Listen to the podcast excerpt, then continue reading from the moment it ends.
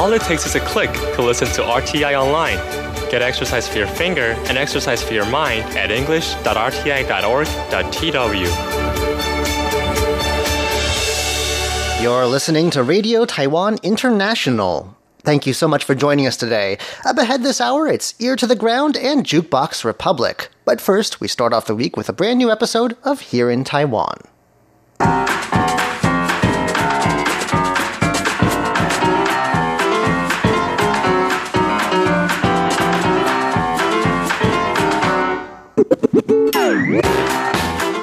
Hello and welcome to Here in Taiwan. Today is Monday, April 13th. I'm John Van Trieste, and joining me here in the studio today, we've got Shirley Lin. Hello. Coming up, Health Minister slash popular action figure Chen Shizhong gets some interesting fan mail.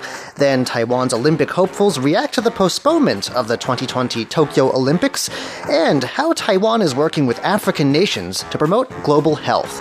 All that coming up next. Please stick around.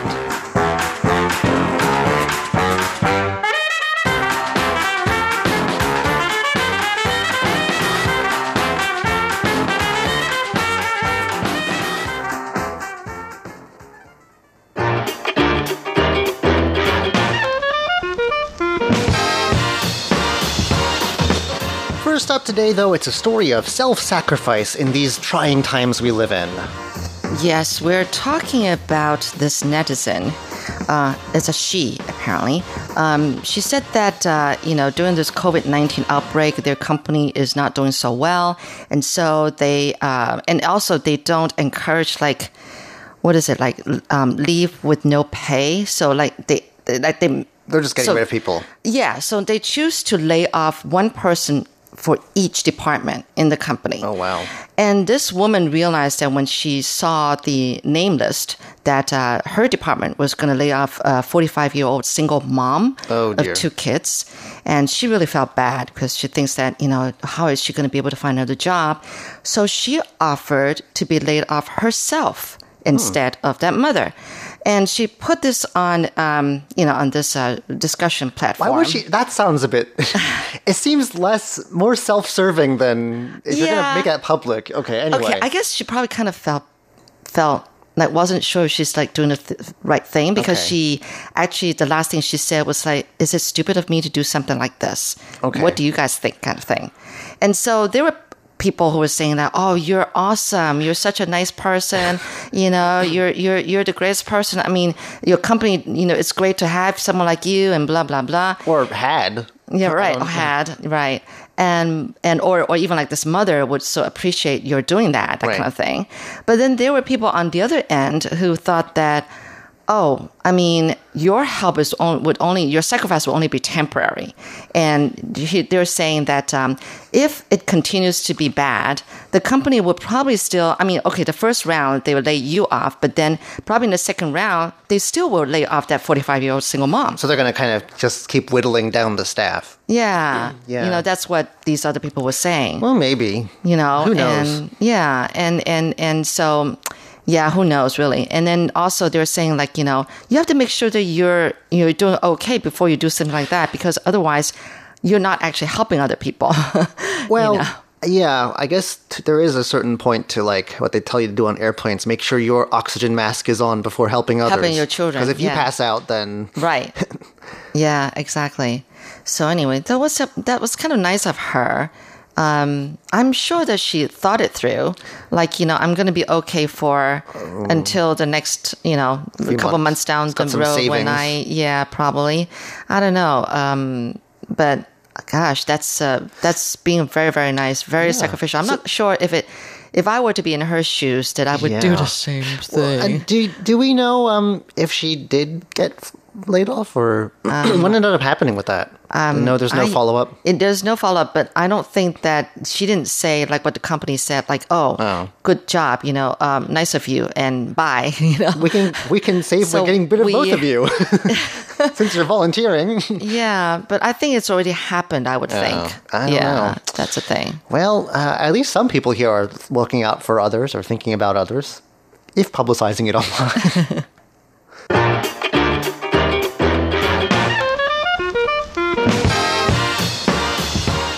These days, Health Minister Chen Shizhong is the man to watch.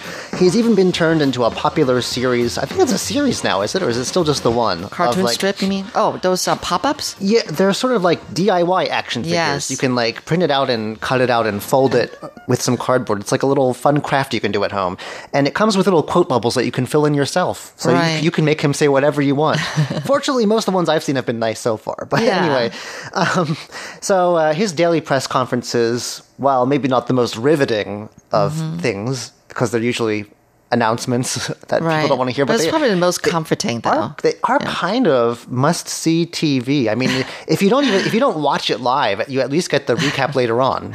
Yeah. I mean, he's on the every news channel all day Mm-hmm. long. So anyway, um, on Wednesday, this is last week. He actually, during a press briefing, I must have missed this uh, because I'm only just hearing about this today. It was filled with face masks sent in by a young fan from southern Taiwan. It's a little kid to show his Oh. appreciation for uh-huh. frontline workers combating the virus, but also, I guess, Chen Shizhong himself, because I'm sure he doesn't get much sleep. Yeah, I know. I wonder how he keeps stays in, you know stays healthy. Um, I imagine that uh, I'm there thinking must that he's probably- buckets load of coffee. right, or maybe he's taking a lot of vitamin B. I don't know. He's doing it somehow, and um, so he, he said he wasn't really sure whether he should share it at first, but then he decided to to do it because he says it shows that like the be- it shows Taiwan's people like at their best. Even Yeah. kids are trying to because it seems obvious from the motley collection of masks that come in different colors and sizes and so Oh. forth that uh, the kid had been saving them for this Right. purpose instead of using them to give to the people in, who need them. Yeah, Um, that is so cute. and I guess I guess he was really moved by you know this gesture. Oh, There was a note attached to It It was very cute. It said, yeah. "Thank you for your help." I'm I'm imagining this in a childlike scrawl, with some like of the characters kind of like he doesn't know the characters yet, so he spells it out with our Right, little phonetics. phonetically. Yeah. Um, and it says, "Thank you for your help. Because of you, we are all very healthy and feel very safe. I hope that you can be as healthy as me." And uh, I totally agree. um, the child said that in addition to trying to give them to people in need, he also saw that uh, he also felt that the health minister needed more protection because there's a lot of, I mean, there are fewer cases than there were, but they are still, they have been increasing bit by bit. And so, uh, the health minister said he was very touched by the gesture, but urged other people not to do this because he has enough masks. He's, he's taken care of, I think. Okay, yeah, they get I think when you're in charge of something like this, they make sure you have the face masks you need. But it's still pretty cute. I know, really.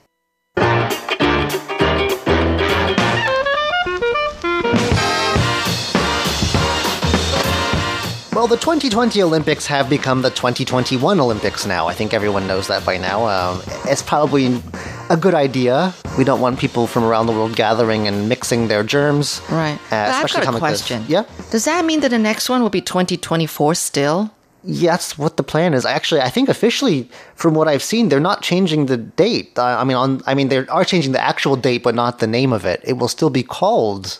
2020. Officially known as. Yeah, Oh, I don't know. I guess it's too late Yeah. for a logo redesign. I know. It'll be Imagine all the merchandising, of- too. Um, I know, tons of money. okay. So uh, that means that a lot of Taiwan's Olympic athletes, and I think it's probably not just Taiwan's, are in a bit of a, an awkward situation. They've been training to get ready for like a competition that was supposed to happen, you know. For years, they've been training for years. well, and they were training as if it was going to happen in like maybe a little over 100 days. Mm-hmm. And now it's been pushed back. And so it's really messing with everyone's schedules. And so, pretty much, uh, we have little snippets of reaction from athletes in all of the different fields, or most of them, that Taiwan is entering athletes in. The first one here comes from probably one of my favorites, because I've seen him in competition, and it was quite something. We're talking about pommel horse master Oh, right. Li Zhikai. Um, and for him, it means returning to square one because, uh, oh, really? Yeah, well, and it doesn't help that he was he had been overseas competing when this whole thing Right. went down at the end of March. He came back and had to be in isolation for 14 days, which I means you, you can't. Oh. I don't think you can mean like practice while you're no, in you do have to start from zero. You do. you know, because my kids used to be in, this- on a school swim team. right. Um, the most, or even like if you go work out at Right. a gym, if you stop for a week, you know, with no workout or no swimming, you have to start from zero. You do. Right. Um, and so Taiwanese gymnasts had their season cut off in mid March, too, which really throws everything. They were in Azerbaijan, uh, and that's when the finals of the International Gymnastic Federation's Baku World Cup were canceled after two days of qualifying. The That's because the local government had wisely, I think, uh, banned mass gatherings. Mm-hmm. So I don't know. I mean, they could have done the thing where they just have the stadiums empty or competition venues with just the judges and the athletes. But anyway, they had they didn't get to finish that one. It looks like, and some of them had been in the U.S. actually, and then went on to Azerbaijan. And, and Lee says that thankfully none of them have been tested positive. So. Right. So he's had to reset his focus, and uh, he's going to have to put on go through a new training regimen with his coach to qualify for the men's gymnastics all around event uh, because that's the next uh, non Olympic event, and he's hoping that at least qualifying for that will mean that all this time hasn't been wasted. Um, we also have um, an archery veteran here. It says who I think I've heard of. I've seen pictures of her before, but not. I don't think archery is really broadcast a lot. But anyway, uh, Tan Yating is her name. She's a bronze medalist uh, from the 2016 Olympics. She was surprised, but thinks it's probably a good thing. Uh, and it's, she apparently has had some injuries and feels that well, having a year to get over them is probably, actually good good for her. Um, a javelin thrower that we have here called Huang Shifeng hadn't yet qualified for the games and says that now at least he has time to prepare. Oh, he might have a chance. So who knows? Uh, although uh, at the time they hadn't really clarified how qu- the qualification would work. They now have sort of figured that out, I think. But um, I think provisionally it's going to happen towards the end of the year. And um, it says also that uh, Huang says that if, if it had happened on time, mentally speaking, he would have been much more tense or tighter, it says here. So I think uh, having a bit of time to let some of that go and train at a more moderate pace instead of feeling like the pressure is on is probably a good thing as well. Um, then there's a sprinter here, Chen Kuiru, who finished first uh, at the Asian Grand Prix Series last June in an event called the Men's 110 Meter Hurdles. Uh, he had not yet qualified either. He'd not yet achieved the qualifying time. He came close, but uh, he says that now he's waiting for the next competition and uh, is preparing for the worst because that qualifier may not happen till October. yeah, Um, So nothing. Yeah, you can't have any of the sports events now. Actually, it looks like it's going to happen December 1st now. Is Oh, no. They decided. So even, Even later. than later. that. Um, so I guess you have some time to sort of get back into sh- gear, but then at the end of it, I mean, the pressure's on. Yeah. Um, coaches are also uh, trying to figure out what to do. Their training regimens have all had to be readjusted, uh, and even sports psychologists have been called in to help them get fresh, freshened up. At a time when pretty much anything overseas is, is ruled out, Yeah. all competitions are off. Uh, it's a real mess. Um, but uh, yeah, it looks like the uh, the games are set to be held, not as scheduled, but held nonetheless in from late July to early August next year. So, and then the Paralympic Games will happen from late August to early September. That's the latest plan. We'll see if they stick to it, and I hope that these athletes. Well, some of them seem like they're not too disappointed. Actually, they have more time to, Yeah. or they were kind of maybe going to miss the mark, the and the the cutoff to get in, and maybe now we'll have more a bigger delegation. Right.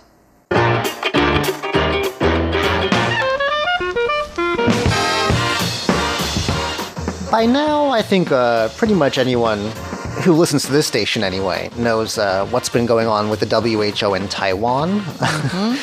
um, there was a bit of a, a firestorm, shall we say, last week when the head of the WHO accused Taiwan of being behind a campaign of online attacks, some of them uh, racist in nature. Taiwan issued a very strong uh, protest about that. Uh, uh, obviously, Taiwan's government doesn't condone any kind of discrimination at all. Um, I think we are pretty uh, pretty progressive here in all manner of ways, um, and and also um, we are now pointing out that actually we do quite a bit to help global health, even though we're not involved in any WHO or related uh, sort of things like the WHA. We're not a member. right? No, or even allowed to observe anymore. Yeah. We can't even watch. we have to get the recap afterwards. Um, but we are doing a lot to help uh, Africa in particular. I mean, they're saying that these are uh, racially uh, motivated attacks against him, and uh, we're saying that actually, not only do we help Africa. Uh, without regard to what people there look like or what language they speak, but also his own home country of Ethiopia. And I didn't really know that we were doing so much. I knew that we were helping our one African ally, Eswatini. Yeah. That I knew about, but uh, I didn't realize how much, how many uh, Ethiopians have actually come to Taiwan uh, and been paid their like all their expenses have been covered by the Taiwanese government. Um, so I, I don't know if you knew this or not, but uh, we actually do a lot of aid to Ethiopia, l- improving like livelihoods and healthcare, nutrition, food and water supply, education, children and women's rights, and also social support. This is according to the ICDF and that is uh, the International Cooperation and Development Fund. That's uh, affiliated with our foreign ministry.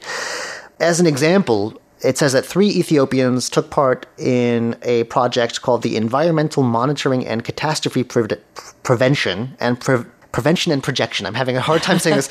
and Projection and Management of Science and Industrial Parks, and also Clean Power and Development Strategies. So these were programs held in 2012 and 2017 they paid each of them 5000 US dollars to, to take part and the food courses, airplane tickets, accommodation, transport was all Oh, covered. everything's covered. Okay. Um, and five more Ethiopians were in, involved in a different program uh, for training medics, it looks like. And that was done at Mackay Memorial Hospital and the Tri Service General Hospital free of charge. Uh, they had one to three months in Taiwan and uh, the government paid for it. Uh, the costs for each of them uh, were about 70,000 NT dollars. Which is uh, a good chunk of change. My math's Yeah. not great, but that's probably about two months' salary for an ordinary person here. Um, and then in the private sector, of course, there's lots of things like the Taiwan Fund for Children and Families, World Vision, all these NGOs that are involved in Ethiopian uh, ventures like uh, fundraising and cooperation with local groups as well to improve life there. Uh, in March, an Ethiopian exchange student got a deep vein thrombosis operation here, and the cost was paid by the hospital, as long along with uh, the local chapter of Kiwanis International and a few private donations from Taiwanese people. So we've mentioned Eswatini, that they're our ally, and we have done a lot, like uh, giving them protective gear, gloves, disposable hair caps, shoe covers, alcohol, hand sanitizer, and uh, sending, uh, as well as some face masks. They're going to show up soon. About 60,000 of them are heading to the country. They do have positive cases there. There's also um, let's see, there are private entities from Jordan, Mongolia, Nigeria, and Kuwait that are looking for Taiwan's assistance in fighting COVID 19. So when people say hashtag Taiwan can help, that's not just a, a rhetorical flourish. Like people are actually out there doing things, in some cases, as volunteers to help countries, regardless of what people there look like, how they're different from people here in Taiwan. Uh, I- so I think that uh, it just goes to show that we, we care, you know? yep. uh, in recent years, it says that NGOs, this is not the government anymore, but I'm talking about like the people, um, have conducted 10 charitable clinics in countries in Africa that include Eswatini, Chad, and Kenya as well. Uh, and last year we donated 17,000 tons of rice to Zimbabwe, Malawi, and Mozambique. So again, only one of these countries even even um, recognizes Taiwan at all Right. And a number of others that we've, including at least I think one or two that we've mentioned, have actually cut off their ties with us. Mm-hmm. But that was still, giving, them yeah, aids. Yeah. because uh, it is the belief, at least of people here, that well, we may not be recognized or a part of your club, but because we, you know, we still care, and it's uh, our job as members of the global community to do our part, regardless of what people elsewhere, how they're different from us, you know, and so forth. So. Taiwan can help, and as they started saying recently, Taiwan, Taiwan is, is helping. That's been a trending phrase on the internet. So there you go. Well, that does it for today's edition of Here in Taiwan. I'm John Van Trieste. And I'm Shirley Lin. Don't go anywhere just yet. Coming up next, it's Ear to the Ground and Jukebox Republic.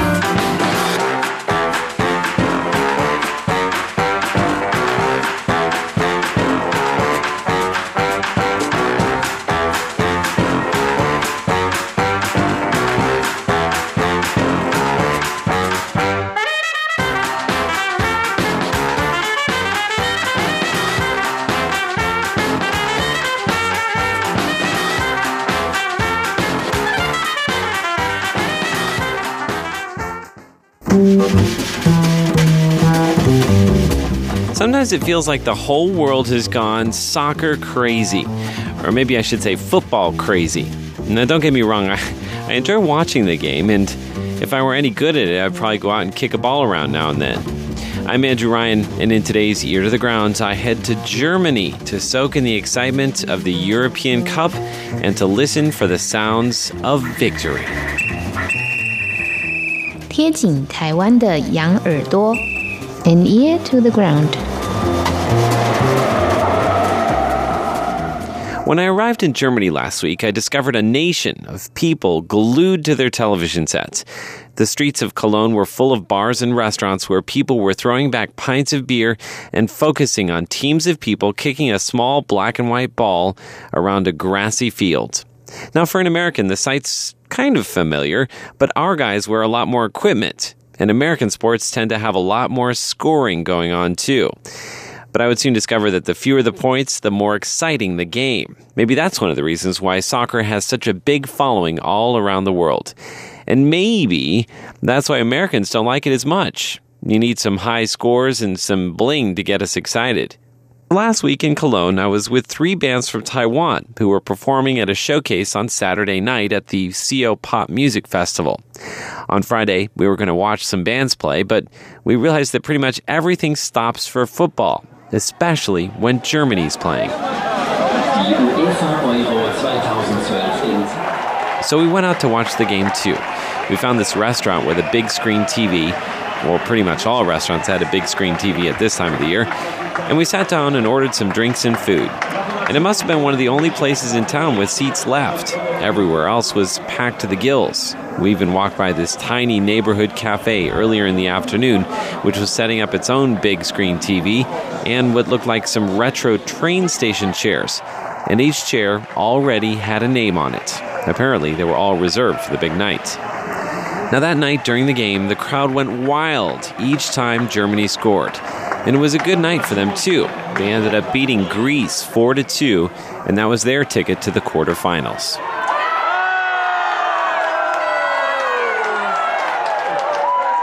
Now, what happened next was really interesting. Apparently, the logical thing for Europeans to do when your team wins a soccer match is to hop in your car and parade through the streets, waving your country's flag and honking your horn.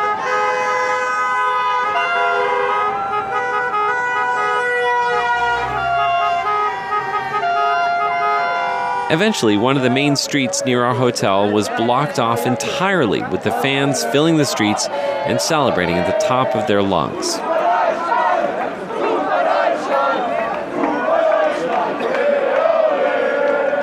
So, what about the other games, the ones without Germany?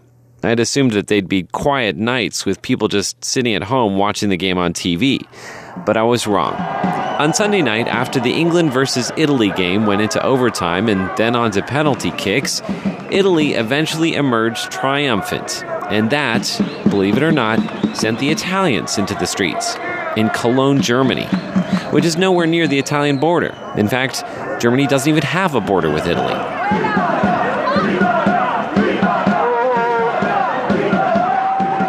So, as you're listening to this program, chances are good that the Italians and the Germans are actually facing off against each other at this very moment. The game is set to take place at 8:45 p.m. Central European Time. That's 2:45 a.m. on Friday morning here in Taiwan, after this program airs the first time. Now, sure, there'll be people staying up late here to watch it too, and no doubt more than a handful of Germans and Italians living in Taiwan. Now, I doubt anyone will take to the streets to celebrate here in Taipei, but having seen the post match celebrations firsthand in Germany, I have a much better idea of just how much football means to Europeans. And the South Americans and the Africans, and, well, pretty much the rest of the world.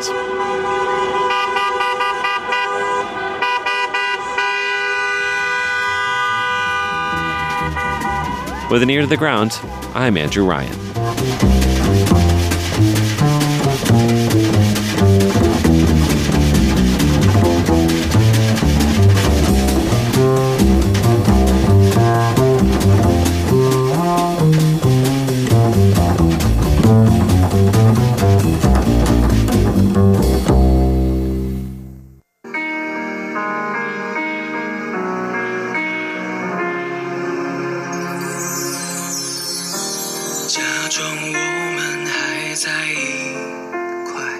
Welcome to Jukebox Republic. I'm Shirley Lin at Radio Taiwan International. We have a newcomer. Well, actually, she's been singing for a year. Um, that's Vicky Chen, Chen Xinyue. Well, uh, she's doing a duet with another guy. But um, she became famous after uh, participating in this uh, TV talent show called Jungle Voice. Yeah, that's her right now. So this song here is 不该 Shouldn't Be.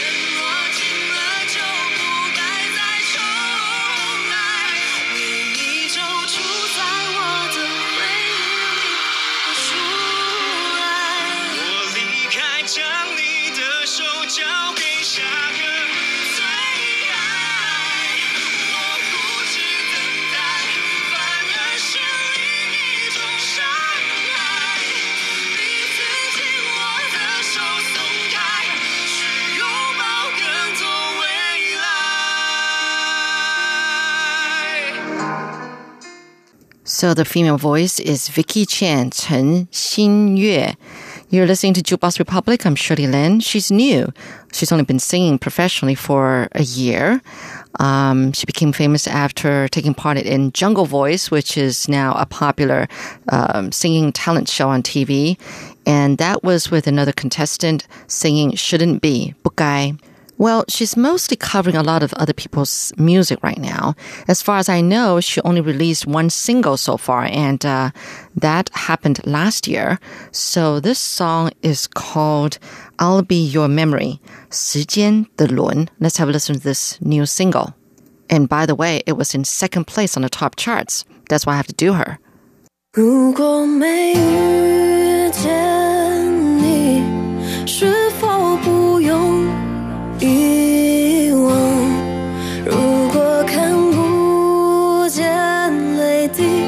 是否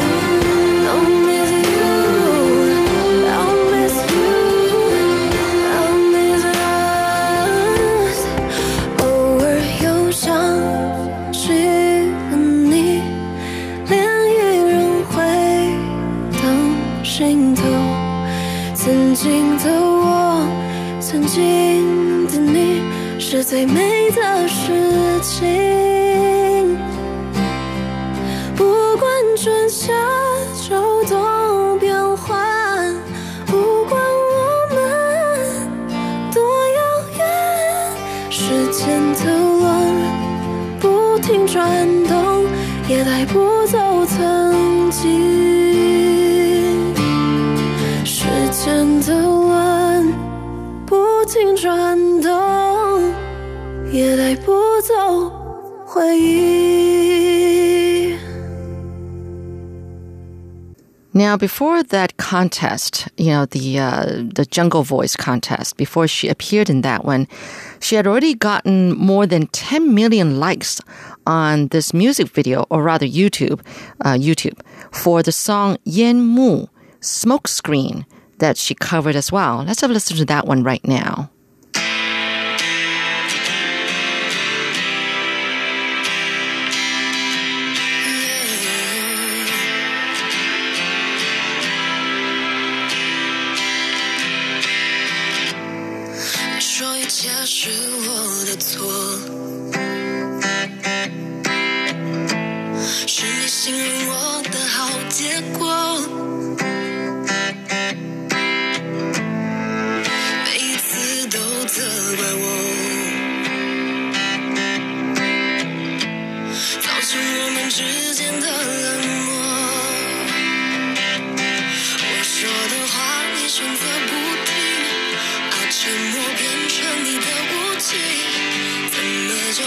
失了战争，双方居然成为敌人。不能说我没全力以赴，是你挑选了这一条路。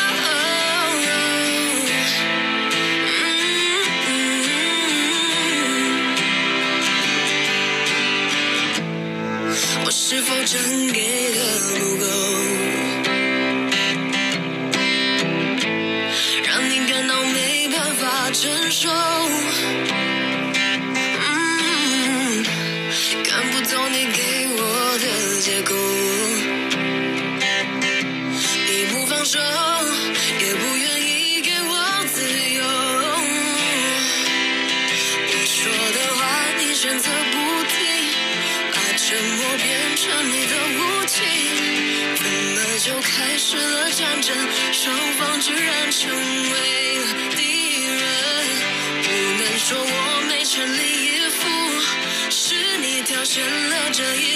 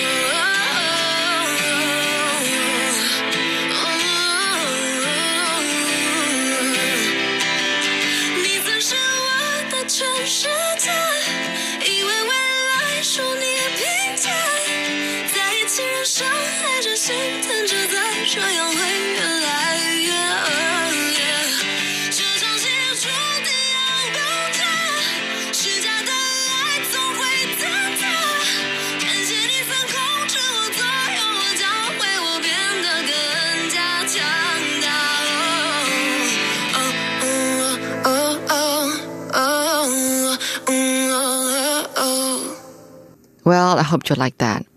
Anyway, so who is Vicky Chen and what kind of person is she? She's a very happy go lucky kind of person. She knew that she loved singing when she was little. And every time she went out with her parents in the car, they would always play all sorts of music in the car, like um, from SHE. It's this uh, female trio that's really popular in Taiwan, and they're all married and or divorced and have children or whatever. But uh, anyway, so um, that's SHE, and then um, uh, also a Xin Yue Tuan. There's this band that she really likes as well. So, you know, they would play all sorts of music in the car whenever they go places. And she would be the one sitting right in the middle and singing real loud in the car. She also said that she has to sing in the shower. She can't, it's like she can't do shower without singing. She just couldn't live without music. Then in high school, uh, during her high school years, um, she really never thought that she would become a singer. She just didn't really give it a thought, even though she was she loved singing. She bought her very first guitar then when she was in high school, and she tried singing and playing her guitar at the same time. But um, she never thought that she's really good. You know, she didn't have any confidence that she would become a singer, let alone thinking that she would become a singer one day. And then uh, in 2000, starting 2015, she was singing at restaurants and pubs for a total of like four years, also covering other people's songs. And then an agent discovered her while she was singing at one of those venues and wanted to sign her in 2017. But she turned him down because she lacked confidence in herself, like I said before. Actually, she wrote a lot of songs when she was little, but she threw them all away, all of them. Because every time she said she heard herself singing, she felt really embarrassed. She just think she sounded ridiculous and she didn't like the way she sounded. And then, so, um, she told the agent, you know, to give her a year's time to think it over. Well, so it was in 2018 when she went on a trip to Orchid Island, one of the offshore islands uh, of Taiwan. And then she learned uh, scuba diving, or I don't know, diving anyway, or or snorkeling or whatever uh, in the waters, and then got you know like incredible inspiration. So she wrote two songs um, during that time. One was "Guess." No, no, no. Um, well, the word "tai" actually means guess, but uh, she gave the English name to that song as "I Dare You." And um, she would play it over and over and again and never got tired of it. So she realized that, hey, she's ready. You know, she's good. And she regained confidence. So she ran to the agent and said, sign me. So let me play you the song here, I Dare You.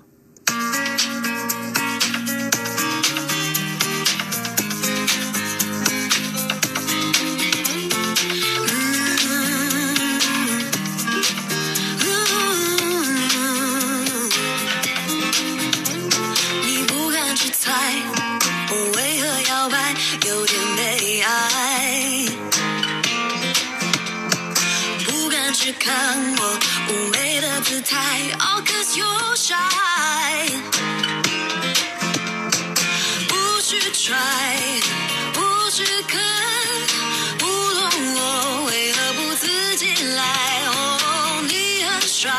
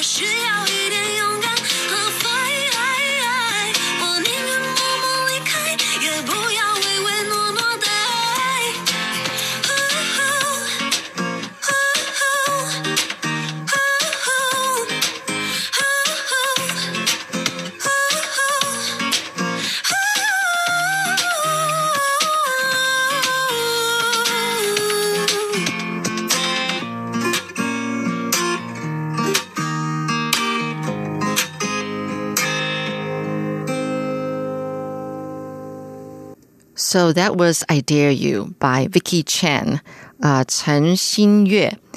In the beginning, her family was really against her singing. You know, um, they told her that most of the things that you hear about the entertainment field is that uh, it's all negative. And they were saying that, you know, none of them had any experience, you know, as a singer or, uh, you know, a celebrity.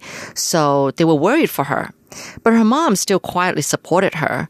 And, um, you know, her mom said that she was willing to let Vicky try. Her mom said that, you know, her whole life she was just, she just got married, went to work with her dad, and then they had children, and then she was home taking care of the children, but she never really did anything for herself. So that's why she supported Vicky in pursuing her dream. And Vicky knew that she'll be very happy doing what she wants to do, so she didn't care what anybody else would say.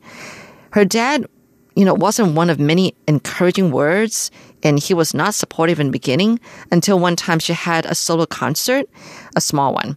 And her dad afterwards came up to her and said, Add oil. That means, you know, good luck. You can do it. I guess she he, he started believing in her. So she was so moved. I mean, if I were her, I would have cried. I guess she cried. Anyway, in any contest, she feels like she's always competing against herself. And then the judges would tell her that she was just nervous and, and told her what her problems were. And then she corrected it. And so she got better and better. And now she just really loves this one line from the US sitcom called Friends. It goes, Welcome to the real world. It sucks, but you're going to love it. That's how she feels about being a singer now, you know, a celebrity. So her motto for all the young singers after her, um, she says, never feel content after singing a song, you know, you know, performing a song. Don't be content, you know, because you should always try to make yourself better and, and that you should be willing to do better each time after singing each time. So I say good luck to her. She really sounds great. And I think I'm going to start liking her more and more. So one last song for you called Fairy Love, 极爱 by Vicky Chen. Thank you for tuning into Jukebox Republic. I'm Shirley Lin.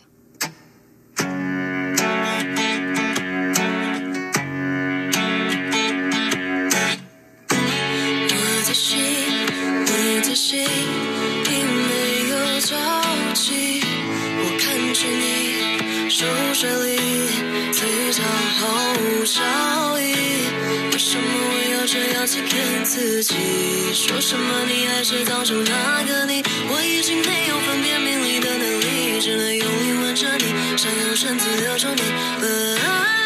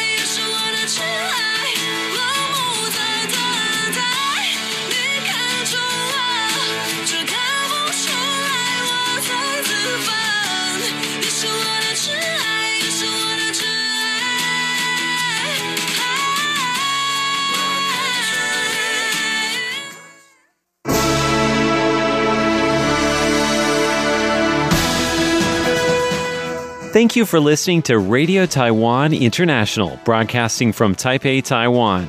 Check out our website at english.rti.org.tw. Again, that's english.rti.org.tw for the latest news and features from Taiwan. You can also listen to our programs and watch videos as well. Our 60 minute English language program can also be heard every day at the following times and frequencies. In southern China and South Asia from 1600 to 1700 UTC on 9405 kilohertz. Again, that's in southern China and South Asia from 1600 to 1700 UTC on 9405 kilohertz. And in Southeast Asia from 0300 to 0400 UTC on 15320 kilohertz. Again, that's in Southeast Asia from 0300 to 0400 UTC on 15320 kilohertz. We'd love to hear from you. Please send your comments to PO Box 123 199, Taipei, Taiwan. Again, that's PO Box 123 199, Taipei, Taiwan. Or send an email to rti at rti.org.tw. Again, that's rti at rti.org.tw. Also, visit us on Facebook. The address is fb.me forward slash Radio Taiwan International. Once again, on Facebook, we're located at fb.me forward slash Radio Taiwan International for videos, photos, and news of interest from Taiwan. Thank you once again for listening to Radio Taiwan International.